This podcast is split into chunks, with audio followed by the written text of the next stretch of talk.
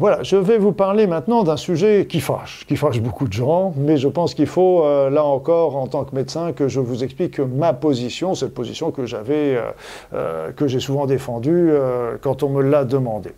Il s'agit de parler des vaccinations.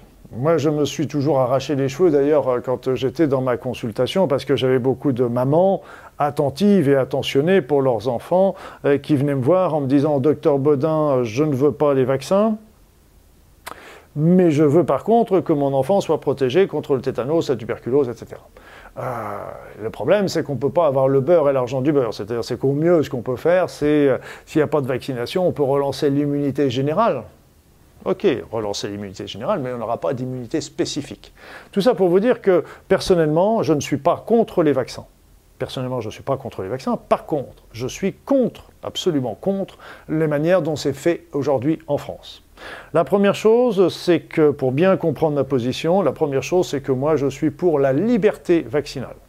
Je pense que chacun peut prendre la responsabilité de son corps. Et si on me dit, bah oui, mais ça c'est important pour la salubrité publique, ok, Ok, bah à ce moment-là, supprimez-moi tout le tabac, interdisez le tabac en France, interdisez, l'alcool, parce que là aussi c'est de la salubrité publique. Donc si vous voulez, moi je pense que chacun est, libre d'agir sur son corps, et d'un autre coup, par contre, ce qui est important, c'est que chacun doit choisir, mais doit choisir avec toute l'information dont il a besoin. Et c'est important de, choisir en toute connaissance de cause. Et là, il faut passer l'information. C'est pas tout choisir, c'est qu'il faut avoir l'information et une information euh, honnête. Personnellement, je vous disais, moi je ne suis pas contre les vaccins, je suis contre par contre la manière de ces faits. Par exemple, par exemple euh, qu'un enfant naisse au mois d'avril ou qu'il naisse au mois de septembre, on va faire le même calendrier vaccinal à 3 mois, à 6 mois, etc. Mais seulement on ne tombe pas au même endroit dans les, dans les, dans les saisons. Quand on fait, pour moi, les vaccins, il est, il est ridicule de faire des vaccins en automne ou en hiver. Parce que justement, là, on se retrouve avec plein d'infections hivernales, plein d'infections automnales. Donc l'organisme a déjà de quoi largement s'occuper. On ne va pas lui en rajouter encore en plus. Moi, je, je, je, je conseille surtout de faire les vaccinations au printemps et en été, quand l'enfant est bien, quand l'enfant ou la personne, pas uniquement l'enfant, quand, la personne est bien, elle est en bonne santé, et puis surtout jamais faire de vaccin quand, euh, une personne est souffrante ou, ou est en allergie ou un problème de santé particulier. Pour moi, c'est l'élément important. Donc là, la première chose, c'est la liberté vaccinale. La deuxième chose, c'est de choisir les bons moments pour le faire. Les moments où, et là, pas tenir compte de l'âge, mais tenir compte plutôt euh, de l'état de santé de la personne.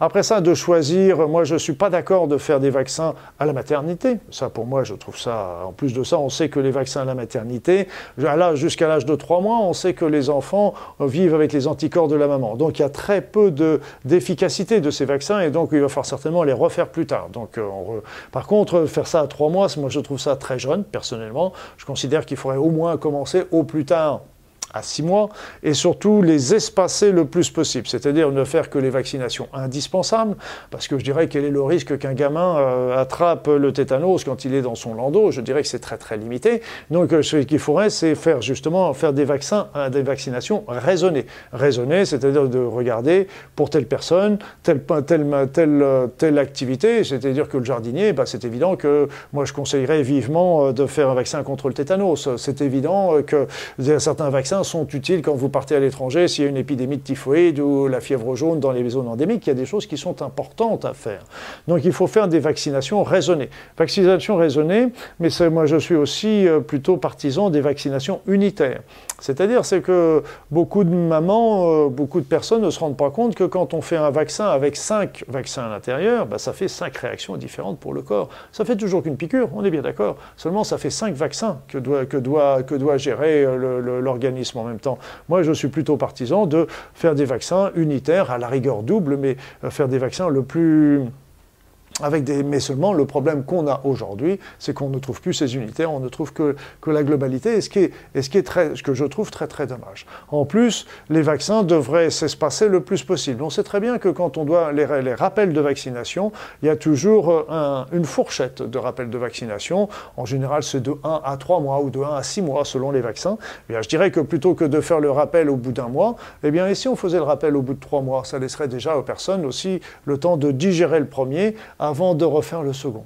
Et si vous avez vraiment besoin, vous voyez, par exemple, je me suis coupé le doigt avec une scie un jour, une scie, une belle scie, bien sûr, bien, bien rouillée, etc.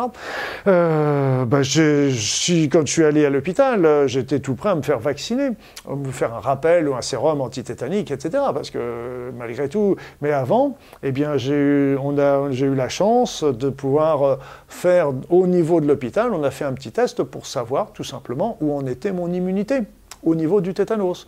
Malgré que mon vaccin remonte à très loin, eh bien j'avais encore une immunité. Donc on s'est, on dit, bah, il n'y a pas besoin de faire, comme l'immunité était faible mais était toujours présente, eh bien on n'a pas fait pas fait de rappel à ce moment-là. Et si vous voulez, là encore, c'est le bon sens. Si vous devez refaire un rappel, on le disait souvent, un rappel d'hépatite B par exemple, qui est obligatoire euh, quand on travaille dans, dans les dans les hôpitaux, dans les personnes soignantes, eh bien, ok, on fait, mais plutôt que de le refaire systématiquement, on peut faire un dosage des anticorps et on voit s'il n'y a plus d'anticorps, bah, il faut le faire le vaccin. S'il n'y a pas d'anticorps, à ce moment-là, s'il y a encore des anticorps, on peut, on peut un peu plus tard.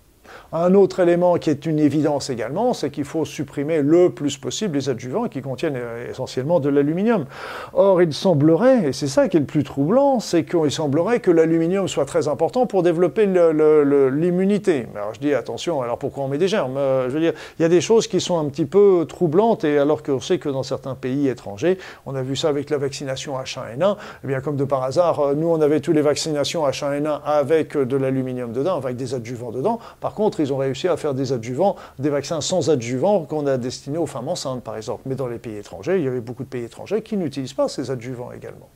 Donc, si vous voulez, ce qui est important, c'est bien comprendre que les vaccins, aujourd'hui, il y a des vaccins obligatoires, et je ne dirais jamais qu'il ne faut pas faire les vaccins obligatoires. Ça, je veux dire, on ne peut pas lutter contre la loi, mais on peut, peut-être que la loi peut changer également c'est-à-dire de se dire, OK, moi je suis contre les vaccins obligatoires, mais ce qu'il faut, c'est par contre une information des patients. Il ne faut pas faire n'importe quoi. Je ne suis pas non plus à supprimer les vaccins parce que je les trouve importants. Donc les vaccinations obligatoires aujourd'hui, c'est la diphtérie, le tétanos, le polio, plus l'hépatite B pour les personnes qui, euh, qui, euh, qui, sont dans les, dans les, dans les, milieux, euh, dans les milieux de soins, etc. Enfin, enfin, personnellement, moi, je suis homéopathe. Je faisais acupuncteur, homéopathe, sophrologie quand euh, c'était mes premières spécialités en médecine. Et moi, systématiquement, quand je voyais des personnes à qui je faisais des vaccins, eh bien, à ce moment-là, je leur, je leur faisais donner des vaccins obligatoires dont on parlait tout de suite. Eh bien, tout simplement, je leur donnais des antidotes en homéopathie pour éviter non pas les effets secondaires à court terme, la douleur, la, chaleur, etc. Ça, c'est autre chose. Ça, je veux dire, c'est les réactions anticorps, antigènes. Ça, c'est autre chose. On peut, faut mettre des petits trucs euh, ou des, petits, des petites euh, compresses euh, d'alcool. Mais c'était surtout pour essayer de minimiser les effets secondaires qui pourraient survenir à long terme. Or, il y a dans chaque, pour chaque vaccin, il y a des, des, petits, des petites doses spécifiques à donner. D'ailleurs, je les ai indiquées. Vous pouvez les retrouver sur mon site sans aucun souci et qui, qui permettent de minimiser les effets à long terme de ces des, effets pervers hein, des vaccins. Ça ne minimise pas l'effet euh, antigénique, c'est-à-dire que le vaccin va toujours être efficace contre la maladie qui est, euh, qui, est, visée, mais par contre, ça va minimiser les effets secondaires à long terme. Et je dirais enfin, pour ceux qui malheureusement ont eu des effets secondaires de vaccination, euh, ce qui peut, ce qui peut arriver, un des premiers effets secondaires qu'on connaît très bien en homéopathie, c'est que ce sont des enfants, souvent quand ils ont des vaccins trop rapprochés, ils se retrouvent à faire des infections récidivantes, par exemple. Et là, donc, euh, à ce moment-là, là, on, peut donner des isothérapies des vaccins qui ont été donnés. Là encore, ça ne va pas minimiser l'effet du vaccin qui a été donné, mais ça va lutter contre les toxines ou les effets secondaires à long terme du vaccin, de la vaccination.